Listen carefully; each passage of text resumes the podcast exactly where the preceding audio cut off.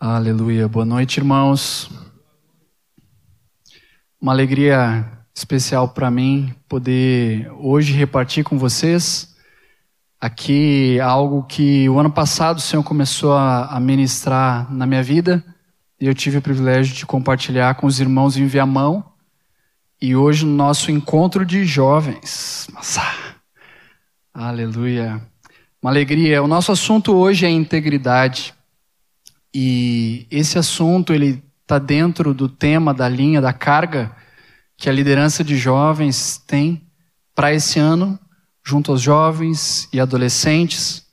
E essa ministração ela está focada na raiz da questão, integridade de coração.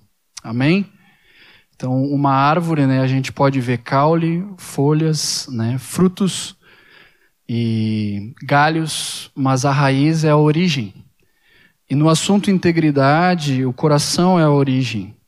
Nosso Deus, ele tem interesse no coração. Vocês não precisam abrir, mas eu vou ler rapidamente alguns textos, segundo a Crônicas, para quem está anotando aí, 16, versículo 9 diz: Porque quanto ao Senhor, seus olhos passam por toda a terra, para mostrar-se forte para com aqueles cujo coração é totalmente dele.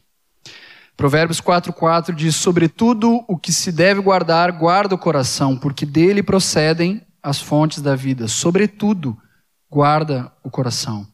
Jeremias 23, versículo 13 diz: Buscar-me-eis e me achareis quando me buscardes de todo o vosso coração. O interesse de Deus está no coração. Amém? São alguns textos que deixam claro essa realidade mais do que atos exteriores, mais do que atividades, ou mesmo serviço, o nosso Deus, ele está interessado mais com o que está dentro. Amém? E sobre coração, a palavra nos fala de um homem que recebeu o feedback, podemos dizer assim, de ser segundo o coração de Deus. Aí a maioria de vocês já sabe, mas não custa lembrar, Davi foi esse homem um homem nas Escrituras recebeu esse feedback, né? recebeu essa palavra inspirada pelo Espírito a respeito do seu coração. Olha que tremendo. E se para Deus é importante o coração, e houve um homem que recebeu essa palavra de que ele era segundo o coração de Deus, logo a vida de Davi, a vida desse homem, ela é digna da nossa atenção, ela não é? Faz sentido o que eu estou falando? O que, que esse homem tem a nos ensinar? Então, antes da gente entender o que, que Davi tem para nos ensinar, nós vamos rapidamente ver quem é Davi. O nome Davi em hebraico significa amado. Já começa bem, né? Bato já nasce, né? Amado. A primeira aparição de Davi na Bíblia, sem ser na genealogia do livro de Ruth, Está em 1 Samuel, esse sim nós podemos abrir, por favor. 1 Samuel, capítulo 16, nós vamos não ler todos os versículos, mas o contexto aqui que eu vou falar está do 6 ao 13, 1 Samuel 16, do 6 ao 13. Então, o profeta Samuel ele tinha sido enviado a Belém para ungir um dos filhos de Jessé, rei. E ele não sabia qual dos filhos seria ungido. E lá, dado momento, Samuel, o profeta, um homem que ouvia Deus, um homem com quem Deus falava, ele vê um dos filhos de Jessé, chamado Eliabe, e o profeta diz consigo mesmo: certamente está perante o Senhor o seu ungido. E nesse contexto, Deus dá uma importante lição a Samuel, versículo 7. Não atentes para a sua aparência, nem para a sua altura, porque o rejeitei. Porque o Senhor não vê como vê o homem, o homem vê o exterior, porém o Senhor o coração. Novamente, a importância do coração. Esse foi o dia do chamado de Davi, podemos dizer, um homem segundo o coração de Deus.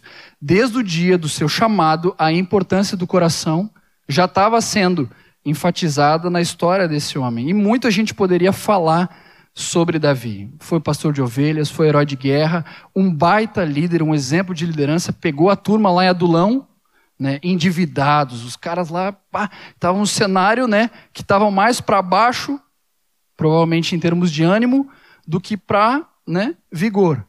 e daqueles homens saíram os valentes de Davi.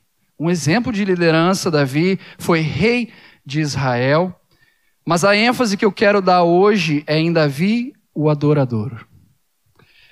Ele foi o autor, como Dario no início do encontro nos falou, de muitos dos salmos que nós lemos.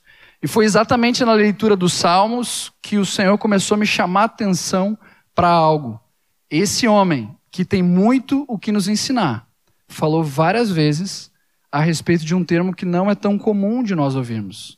Davi falou várias vezes a respeito de integridade. A gente vai ver alguns versículos, se não precisam abrir, eu vou ler rapidinho mas de Salmos em que Davi menciona esse termo, Salmos 7, versículo 8, para quem está anotando: O Senhor julga os povos, julga-me, Senhor, segundo a minha retidão e segundo a integridade que há em mim.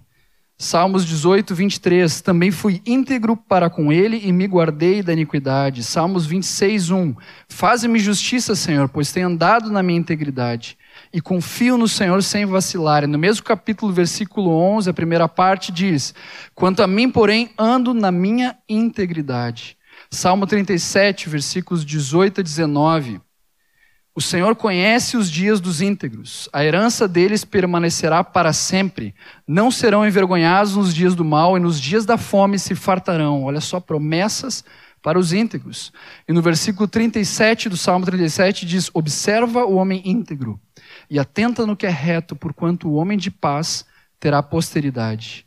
Salmo 41, versículo 12: Quanto a mim, tu me sustens na minha integridade e me pões a tua presença para sempre. Deu para ver? Vários exemplos de salmos de Davi, todos são salmos de Davi, falando de integridade. Agora eu quero pegar um outro salmo e trabalhar mais com os irmãos.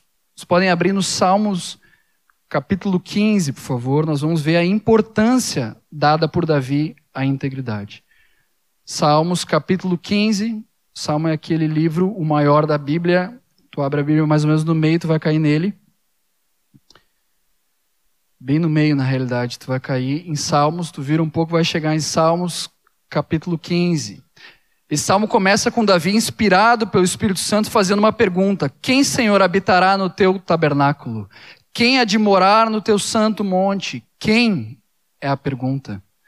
E é interessante que Davi, inspirado pelo Espírito, ele faz a pergunta, mas ele também responde. E ao responder, Davi lista algumas características de quem moraria no santo monte de Deus. E ele começa a lista de características mencionando o que vive com integridade. Então, a gente tem diferentes contextos, diferentes trabalhos ou profissões, enfim. Então, se tu for perguntar, por exemplo, para um médico, para uma médica, assim, o que, que é importante, essencial para ser um bom médico? Estou olhando aqui para o Werner, né? Então, dá para dar uns segundos para o homem e ele vai pensar, olha, é importante tal coisa e tal, né? E vai trazendo. Talvez ele não tenha uma lista, mas talvez haja algo que esteja na língua. Olha, tem que gostar de gente né?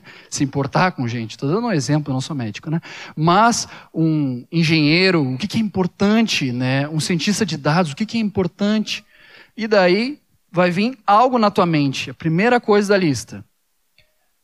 Quem, quem ia estar tá no monte, morando no santo monte? A primeira resposta de Davi, o que vive com integridade. Era isso que foi a primeira, primeiro item. A lista continua depois. E pratica a justiça, e de coração fala a verdade, o que não difama com sua língua, não faz mal ao próximo, nem lança injúria contra o seu vizinho. E o texto continua. Primeiro item, primeira característica, integridade. A integridade ela foi valorizada por Davi. Irmãos, esse homem havia identificado algo que Deus valorizava, algo que era importante para Deus a gente vai ver bem rapidamente outros dois exemplos que confirmam isso. Então não foi, não é só o exemplo de Davi que fala a respeito de integridade. Vocês não precisam abrir, mas Gênesis, capítulo 6, versículo 9 diz assim, ó: Eis a história de Noé.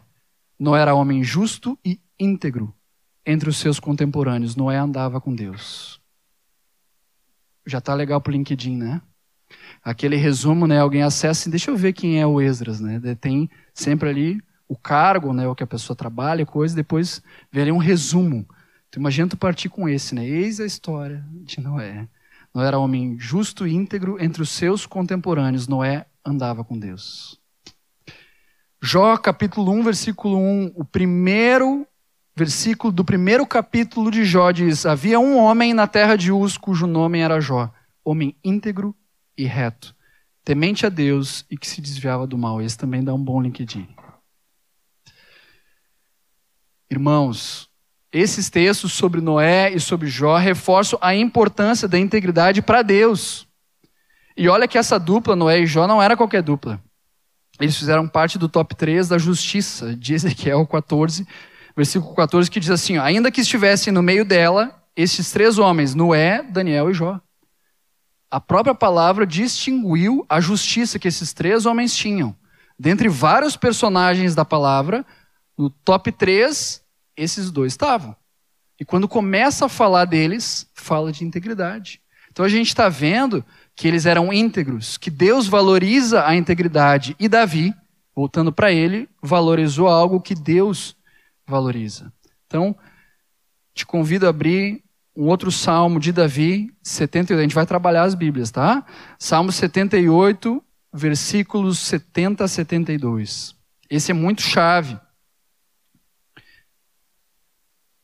Diz assim: Também escolheu a Davi, seu servo, e o tomou dos redis das ovelhas, tirou-o do cuidado das ovelhas e suas crias, para ser o pastor de Jacó, seu povo, e de Israel, sua herança e ele os apacentou consoante a integridade do seu coração, e os dirigiu com mãos precavidas, mãos cuidadosas. Aqui o texto conecta em Davi os dois assuntos, integridade e coração. Amém? Esse, esse é a essência, essa é a raiz da ministração de hoje. E Davi, no fim de sua vida, fala a Salomão: Davi teve alguns filhos, mas um filho dele ia ser rei ia dar continuidade àquilo que ele tinha começado, ia construir o templo que Davi tinha idealizado.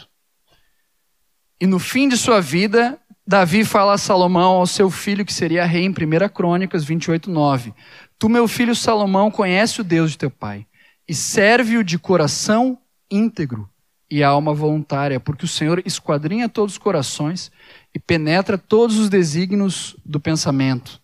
Então, recapitulando, segue a linha comigo. Vimos que Deus atenta para o coração e que ele encontrou em Davi um homem segundo o seu coração.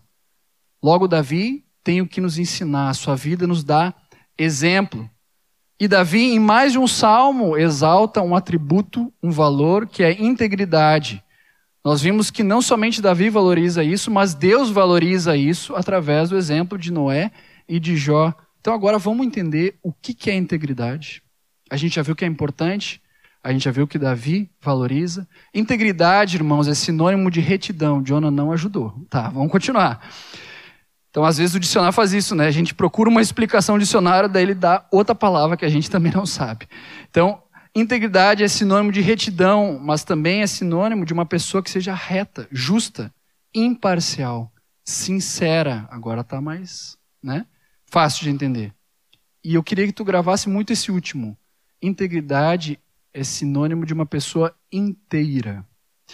Um exemplo que pode nos ajudar, aprendi com o Mazuco, o Mazuco está aí, né? Meu amigo, irmão, companheiro, que é advogado. Quando a gente estava, essa palavra estava surgindo, o senhor estava recém-ministrando, eu compartilhei os, os inícios, assim, né? Muito fresco, algo na igreja que reúne lá em casa. E o Mazuco me ajudou com um exemplo que vem de um contexto mais dele do que meu para nós entendermos integridade. Sabe quando está fazendo um trabalho de colégio, de faculdade, ou mesmo um contexto profissional, e tem aquele contexto uma citação de texto na íntegra, sabe? Tem citações que são parciais ou editadas, estão citações na íntegra. O que é uma citação na íntegra? É que nada foi cortado, nada foi alterado. Na linguagem da galera é Ctrl C, Ctrl V. Né? Tu pegou tudo que estava ali, e colou, sem tirar nada que estava. Então, uma citação na íntegra, uma citação integral, inteira. Ajudou o exemplo? Valeu, Mazuco. Então repete comigo: ser íntegro é ser inteiro diante de Deus. Vamos de novo: ser íntegro é ser inteiro diante de Deus. Se tu esquecer de tudo, leva isso. Ser íntegro é ser inteiro diante de Deus. E quando Deus chama Abraão, ainda não era Abraão, Gênesis 17, versículo 1, ele diz: Eu sou o Deus Todo-Poderoso. Anda na minha presença e ser perfeito. E olha só que lindo, esse termo perfeito no original é inteiro. E é o mesmo termo do Salmo 15: Quem habitará no Santo Monte? É o mesmo termo. Vocês estão vendo quão importante para Deus é nós sermos inteiros. Às vezes a gente pode ver, vai ser perfeito, é o cara não ter nenhum erro, mas seja inteiro. O Senhor ele não está exigindo perfeição, ele está querendo o coração. Amém? Isso não invalida a santidade, mas ele quer o nosso coração. Billy Graham disse que integridade significa que se de repente a nossa vida fosse exposta, não teríamos motivo para sentir vergonha. Tu imagina assim, se de repente o Henrique, pum, dá o play no telão à tua vida, né? Começa a passar tudo que tu faz, né? Tudo, virtudes, acertos, defeitos, pecados, carnalidade, tudo, tudo, tudo está no telão. Integridade é como se a nossa vida toda pudesse ser exposta e nós não sentíssemos vergonha. É ser um perante Deus, é ser um perante os outros, é ser um só, é ser inteiro, amém? Ser íntegro é ser inteiro diante de Deus. E eu fui vendo original esse termo, integridade, e na Bíblia que eu fui consultar, eu vi que ele era traduzido como sinceridade. Isso faz muito sentido. Agora não me entendam mal, não é ser super sincero, tá? Não é falar tudo que pensa. Não é isso, tá? Por favor, né? Presta atenção. Ah, não, integridade. Sobre o que foi a palavra integridade? Ser sincero. Né? Não é isso. Né? Não é ser super sincero, não é falar o que pensa, não é não ter filtro, não é isso, tá? A questão chave, irmãos, não é o que sai da boca, apesar disso ser muito importante, mas sim o coração. A boca fala do que está cheio o coração. E nós lembramos que o interesse de Deus, vimos no início da palavra, está no coração. Jesus, ele era manso e humilde de coração. A fonte era limpa. Então, é que nem um poço. Tu imagina que as nossas palavras, né, aquilo que nós falamos, vem do coração. Aqui é a fonte. Então é como se descesse aqui o baldezinho para buscar, né?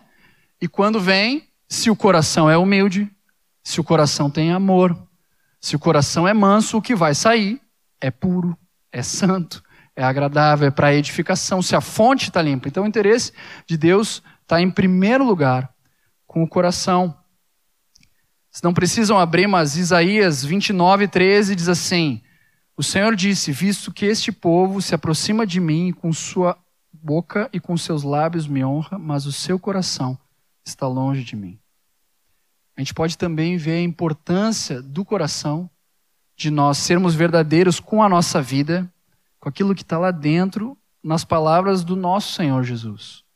Ele reprova os escribas e fariseus em Marcos capítulo 7, mencionando essa mesma verdade de Isaías. Ele reprova eles com essa mesma verdade. Irmãos, algumas das palavras mais duras usadas pelo nosso Senhor, que nunca pecou e que nenhum dolo se achou em sua boca, algumas das palavras mais duras que ele usou foram para reprovar a hipocrisia, que é falsidade, que é fingimento. Ele diz que o fermento dos fariseus era a hipocrisia. Palavras de Jesus. Palavras que não passam, palavras eternas. Amém. E na sequência de Marcos 7, Jesus disse aos escribas e fariseus: em vão me adoram, inutilmente me adoram. Deus sabe de todas as coisas. E Ele é o único que sonda mente e coração. Quero aproveitar aqui para te dizer que o inimigo ele não sabe o que passa dentro do teu coração nem na tua mente. Ele tem muita experiência no campo. Ele conhece muito o homem, mas Deus restringiu a ele o sondar mente e coração. A palavra fala, é Deus quem faz isso. Então o inimigo tem muita experiência, ele conhece muito o homem. Então, é uma mexida de olho, é uma baixada de cabeça, ele consegue fazer uma leitura muito boa e ele também tem um exército a seu dispor. maior é o exército do Senhor. Amém? E nós não devemos temer o inimigo, mas também tampouco ignorar os seus desígnios, as suas estratégias. Mas o inimigo, ele não consegue fazer um raio-x daquilo que está dentro. Teu coração, tua mente, mas Deus sim. Ele é quem sonda mente e coração. Deus sabe de todas as coisas, não tem como nós fingirmos para Deus. E essa é uma verdade muito importante. Quando nós, de fato, temos a revelação de que nós não podemos esconder nada de Deus. E mesmo se nós formos num quarto escuro, nós nos encolhemos, lá dentro ele vê. Isso nos leva a um outro nível. Um nível de integridade. Não há o que esconder do nosso Deus. Eu quero chamar a tua atenção aqui porque talvez alguns ouvindo isso possam ter a reação de uma acusação. Ah, então eu estou sendo hipócrita, então eu estou fingindo. E não é esse o coração, nem o meu, nem o do Senhor, não é de acusação. Isso é o que o inimigo quer. Talvez alguns ouvindo isso, então, pá, minha adoração parece que não é verdadeira. Minha adoração, e daí começa né, a entrar numa crise. Eu quero te alertar e denunciar que isso é o que o inimigo quer te levar.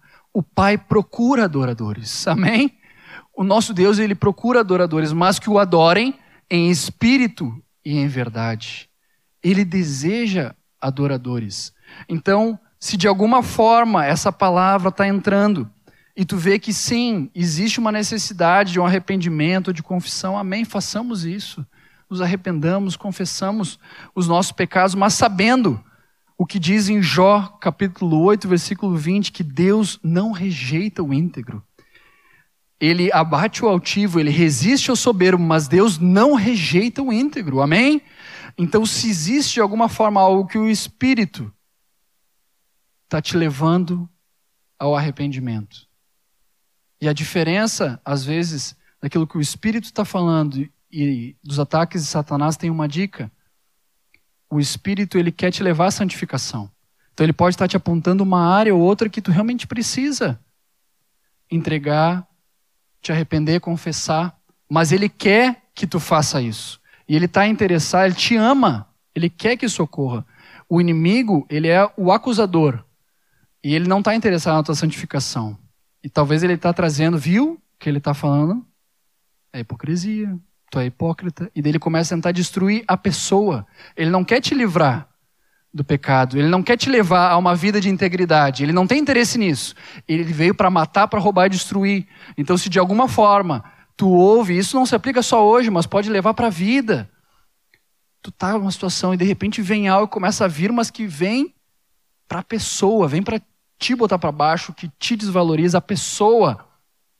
O Senhor tem interesse em ti. Então essa voz provavelmente não é do espírito, mas é de alguém que quer te destruir. Estão entendendo?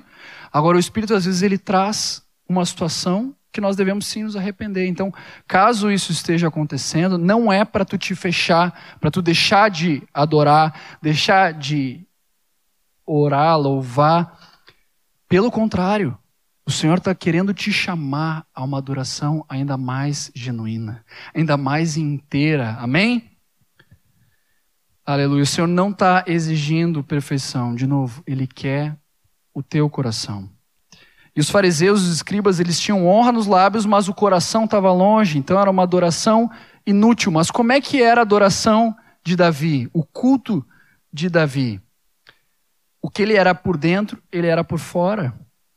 Davi era um homem íntegro, inteiro, genuíno, perfeito? Não. Mas pronto a se arrepender. Amém? Dependente do Senhor, um homem que cria em Deus, um homem grato, como Dario bem nos lembrou. Dario mencionou várias situações que não eram situações aos olhos humanos e, e naturais, situações agradáveis. Hoje ser perseguido, perseguido até pelo próprio filho, e ele mantendo coração grato, a fé no Senhor, a esperança em Deus. Davi era um homem íntegro, não era perfeito, mas pronto a se arrepender. Ele era um adorador íntegro, sincero. No Salmo 101, versículos 1 e 2, Davi diz: Cantarei a bondade e a justiça. A ti, Senhor, cantarei. Atentarei sabiamente ao caminho da perfeição. Ó, oh, quando virá ser comigo? Davi desejava Deus. Ó, oh, quando virá ser comigo?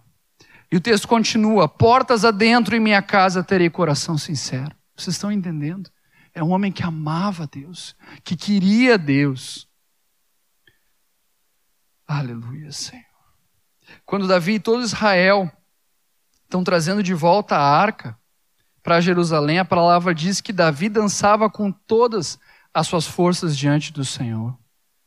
Todas as suas forças. E eu só vou citar aqui as palavras de Jesus quando ele fala o principal dos mandamentos, Marcos 12:30. Amarás, pois, o Senhor teu Deus de todo o teu coração, de toda a tua alma, de todo o entendimento e de toda a tua força. Trocando em miúdos, é amar Deus com tudo. É com tudo. É coração, é alma, é entendimento, é força, não sobra nada. O principal mandamento que nós temos é amar a Deus com tudo. Amém? E Davi e os, o povo ali trazendo a arca, e Davi dançando com todas as forças diante do Senhor. Um culto vertical, com todas as suas forças. Difícil manter a afinação, né, Bernardo? Se a gente dança com todas as nossas forças. Davi era um guerreiro. Se o homem estava dançando com todas as suas forças, ele não estava dançando pouco. Ele era um homem forte. Deus, através dele, tinha vencido o leão e o urso usou ele para matar Golias. Tu acha que aquele homem estava assim? Pulando? Era com todas as suas forças. Esse homem estava adorando ao Senhor. Um culto vertical diante do Senhor, ele estava louvando, não importava o que os homens pensavam, não importava a sua reputação de rei, não importava nem o que Mical pensou depois. Deus era digno de ser louvado. Deus era digno de ser adorado. E com isso Davi estava se importando. Davi era um adorador, um homem íntegro. E ele fez subir a arca do Senhor com júbilo e ao som de trombetas e holocaustos e ofertas também. No Salmo 138, Davi começa dizendo: Render-te-ei graças, Senhor, de todo o meu coração. Na presença dos poderosos te cantarei louvores, prostrar-me-ei para o teu santo templo e louvarei o teu nome. Versículos 1 e 2. Davi, nós vimos, dançou com todas as suas forças, e esse texto aqui do Salmo 138 fala de todo o meu coração. Então vimos força, coração. Marcos 12, 30, alma e entendimento. Davi era um adorador, ele amava o Senhor. Queridos, nós somos compostos de corpo, alma e espírito. E quando o espírito nos enche, o Espírito Santo de Deus, ele enche o nosso espírito. E quando isso acontece, muitas vezes, esse enchimento que começa no espírito, ele vai transbordando e ele alcança a nossa alma. Ele alcança as nossas emoções. Deus não quer robôs, ele quer filhos. E o filho alegre, o filho às vezes chora, o filho vem para o colo. O filho é filho. O filho sabe que tem acesso ao pai. O filho pode ser espontâneo. O filho tem liberdade. E quando isso que o Espírito vai fazendo dentro de nós começa a alcançar nossa alma, as nossas emoções podem ser tocadas e não há nada de errado nisso. Isso pode alcançar também o nosso corpo, e as lágrimas correm, os joelhos se dobram, as palmas batem, as vozes se erguem, porque há algo que começou a ser gerado dentro e que começou a transbordar, e que não pode mais ficar dentro, não pode mais ficar retido dentro, e precisa sair. E não há nada de errado com isso. Meus irmãos, que em nossa boca o louvor nunca cesse, que os nossos joelhos nunca deixem de dobrar que as nossas pernas nunca deixem de saltar, que os nossos olhos nunca sejam encontrados secos diante daquele que nos ama. Obrigado, Senhor Jesus, por ter nos amado primeiro. Ó oh, Senhor, o justo morreu pelos injustos, o santo pelos pecadores. Obrigado por ter aberto um novo e vivo caminho, ó Pai pelo qual nós podemos nos achegar com intrepidez. Aleluia. Obrigado, Jesus. Aleluia. Nós temos um noivo. E o nosso amado tem saudades de nós. Eu não estou aqui estimulando um emocionalismo. algo vindo da alma. Não é isso. Não é isso. É uma origem no espírito, mas que transborda. Agora, as emoções fazem parte. O Senhor não nos deu vida só no, no espírito, Ele vem para curar nossa alma também. Deus quer um povo são, irmãos. E isso alcança o nosso corpo também, amém? Não te preocupa com os outros, na boa. Em primeiro lugar, atenta ao Senhor. Amém? Lembra de Davi dançando lá. Valeu. Dançando lá. Com a roupa que estava, sendo rei sendo rei. Aleluia. As emoções fazem parte, o nosso irmão, pastor Hernandes Dias Lopes, muitos conhecem, diz assim: ó, quanto mais perto de Deus você está, mais tem consciência de que é pecador e mais chora pelo pecado. O emocionalismo é inútil, mas a emoção produzida pelo entendimento é parte essencial do cristianismo. É impossível compreender a verdade sem ser tocado por ela. E no texto de Marcos 12, depois de Jesus dizer qual era o principal mandamento, ele continua no 31 dizendo: o segundo é amarás o teu próximo como a ti mesmo. Então tu ama a Deus com tudo que tu tem. E tu ama o próximo como tu te amaria. Fazendo para ele o que gostaria que fizessem para ti. Mas esse é o segundo mandamento e é muito importante, irmãos. A ordem. Deus vem primeiro. O homem vem depois. Amém? E o homem envolve a nossa família, o, o homem envolve os irmãos, envolve até os perdidos. Deus vem primeiro.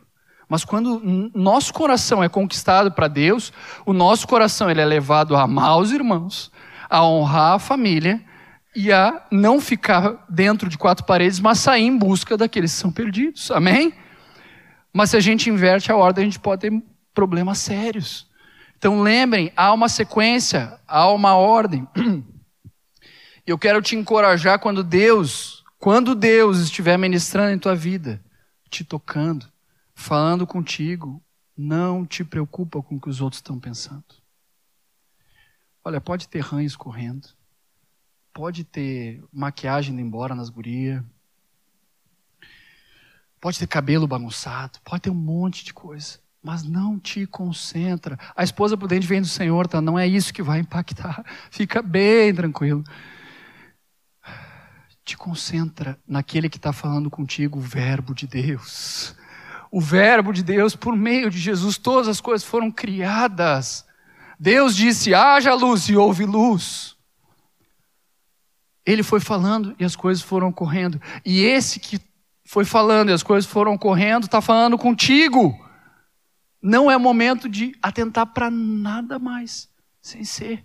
Curte esse momento, sem te preocupar com o que os outros estão pensando. E com isso, eu não estou aqui pregando ignorância com relação aos outros. Não é. É priorização. Aquele a quem nós devemos amar primeiro. Amém? Se realmente é Deus que está falando contigo, e nesse momento tu estás diante dele da forma como ele quer, tu não vai fazer nada de errado. Pode ficar tranquilo, a vontade dele é boa, agradável e perfeita. Amém? Quero te encorajar a termos um compromisso maior com o Senhor do que às vezes há um compromisso com orgulho, com a imagem, com a reputação. E talvez tu possa olhar para mim com a minha idade, casado, pai de família, e dizer: "Ah, para ti é fácil dizer isso". E quando tu era adolescente? E quando tu era mais novo? E quando tu era solteiro, Jonah?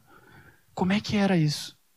Ah, isso daí é por causa de temperamento. Fulano é assim, o outro é mais contido. Eu quero te dizer que não tem nada, nada, nada a ver com isso.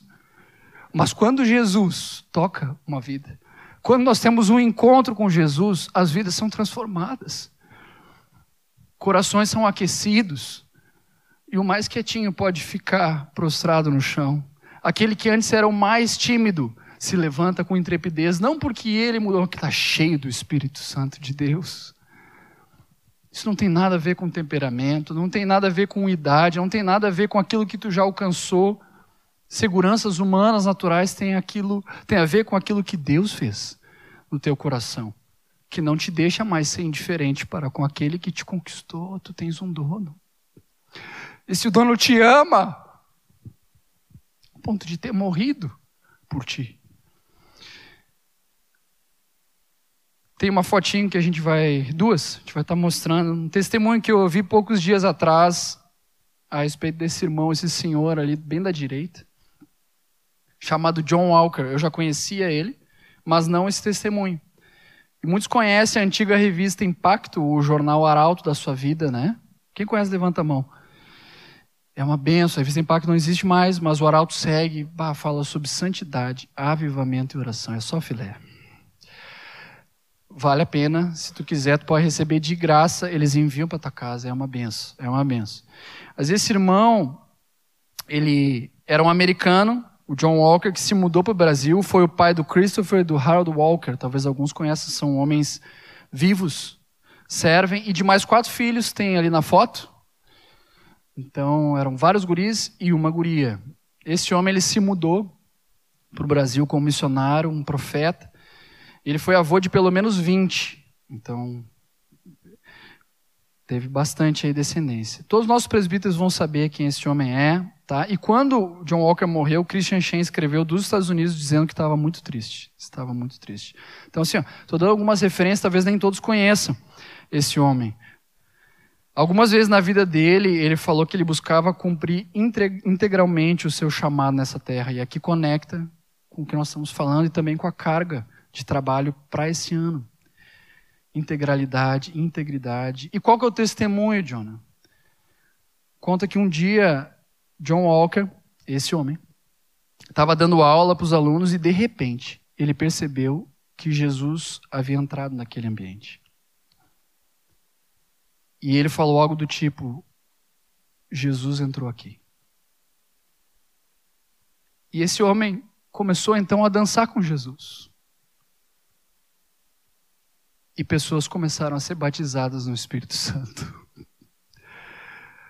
Não te preocupa com o que os outros vão pensar de ti. Te preocupa amar a Deus com tudo. Amém? Ele é um Senhor. Ele era quem estava dando a aula. De repente ele percebeu. Jesus entrou. Ele tem um, tem um noivo. Nós temos um noivo. Esse homem começou a dançar. Isso não fez nada, nada de ruim para ele. Pelo contrário, pessoas começaram a ser batizadas no Espírito Santo, porque Deus ali encontrou um homem que não só percebeu a sua presença, como deu resposta à sua presença. Um homem que o amava mais do que amava os homens, e que muito serviu aos homens, mas que amava mais o Senhor, e quando o Senhor estava ali, esse homem começa a dançar com ele. A banda pode vir, por favor. Primeiro Deus, amém, irmãos? Amar Ele com tudo, nosso culto é vertical, com liberdade, intensidade, coração, paixão.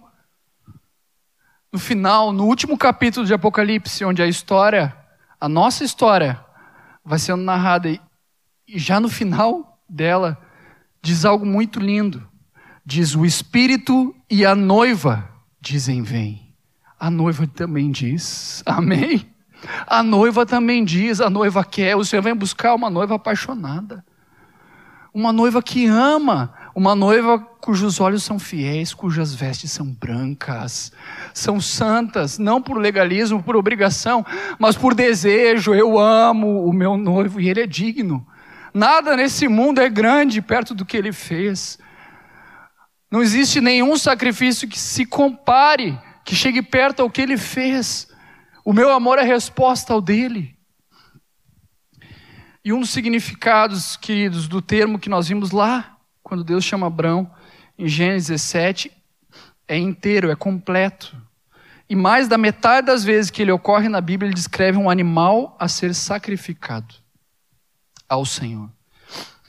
Não precisam abrir, mas Hebreus 13, 14 e 15 diz: Por meio de Jesus, pois ofereçamos a Deus sempre sacrifícios de louvor que é o fruto de lábios que confessam o seu nome. Não negligencieis igualmente a prática do bem e a mútua cooperação, pois com tais sacrifícios Deus se compraz.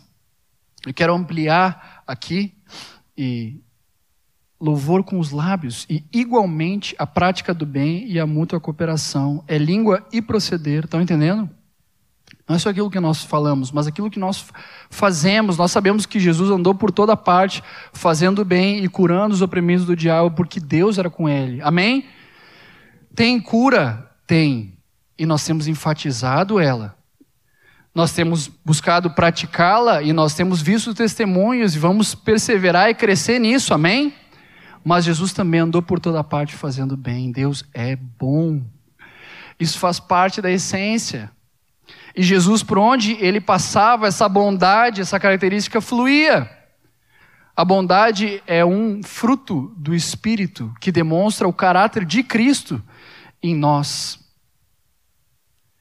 Nosso Senhor é bom e ele manifestou bondade. Às vezes pode ser tu tá no Uber e aquele cara dirigiu bem. Foi um bom motorista. E antes de terminar a corrida, eu, eu quero te agradecer pela corrida. Foi excelente. Foi muito boa. Mais do que as estrelinhas, eu queria te dizer isso. Obrigado por me levar até aqui. Tu sai daqui e vai pro. Não vou fazer propaganda, mas tu vai comer em algum lugar. Aquele hambúrguer delicioso. E tá melhor do que o normal. E daí tu chega no balcão e diz: Eu quero falar com o chapista. Pá, daí a turma já fica, né? Porque só vem bomba no mundo, só vem reclamação. Tu diz: Olha, eu tenho vindo aqui e a comida é sempre boa, mas hoje está melhor. Parabéns, tu fizeste um bom trabalho. A boca do justo é manancial de vida. Diz Provérbios 10, 11, que nós sejamos aqueles que por onde passam, a vida de Deus flui através de nós. Amém? Na língua e no proceder. Palavras agradáveis são como favo de mel, doces para a alma e medicina para o corpo. Provérbios 16, 24. Johnny, quando não tem ninguém, ou quando nenhuma pessoa está vendo, Deus está vendo.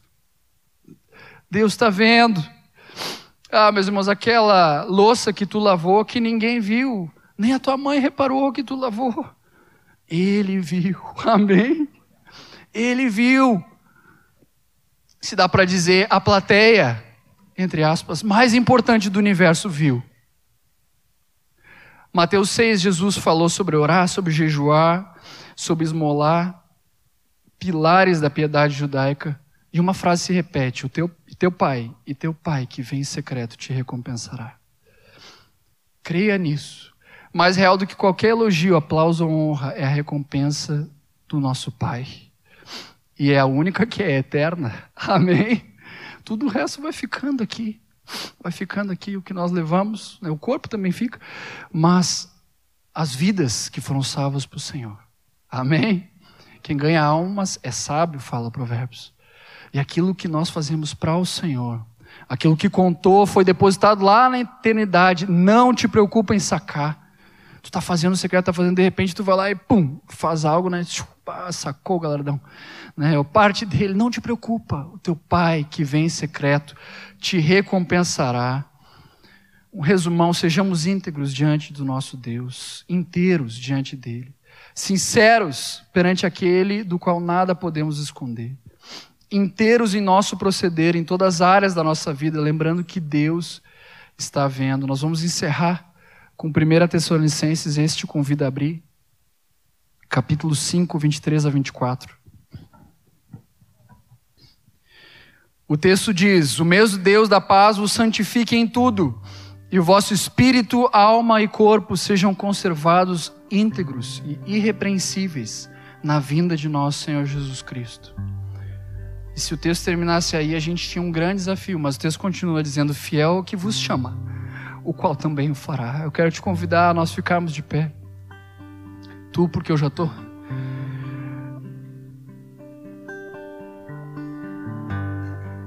É muito bom viver para Deus.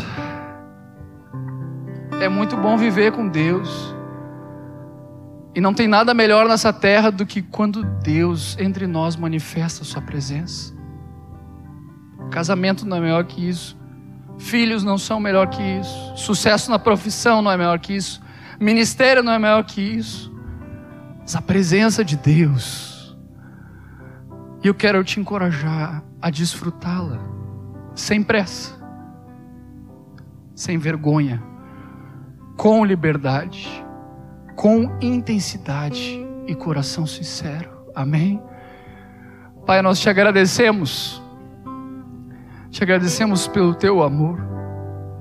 Te agradecemos pelo fato de que nós somos filhos teus e de fato somos teus filhos. Tu nos amou, enviou o teu filho para morrer por nós e hoje temos esse livre acesso. Não queremos viver como escravos ou servos, mas o teu filho nos chamou de amigos. Obrigado, Pai, pelo teu grande amor que nos libertou de um império de trevas que estavam e nos transportou para o reino do Filho do teu amor. Nós te louvamos, louvamos a ti, Jesus, o amado da nossa alma, aquele que conquistou o nosso coração, aquele que mudou a nossa história mais do que os séculos, ou além dos séculos, tu mudaste a nossa história. Quando tu entraste nas nossas vidas, quando tu tocaste, quando tu falaste, quando tu foi visto, eu te peço que nessa noite, Senhor, mais e mais irmãos e irmãs sejam conquistados por Ti, Senhor. Eu te peço, Senhor, por uma geração que te ama com paixão, com intensidade.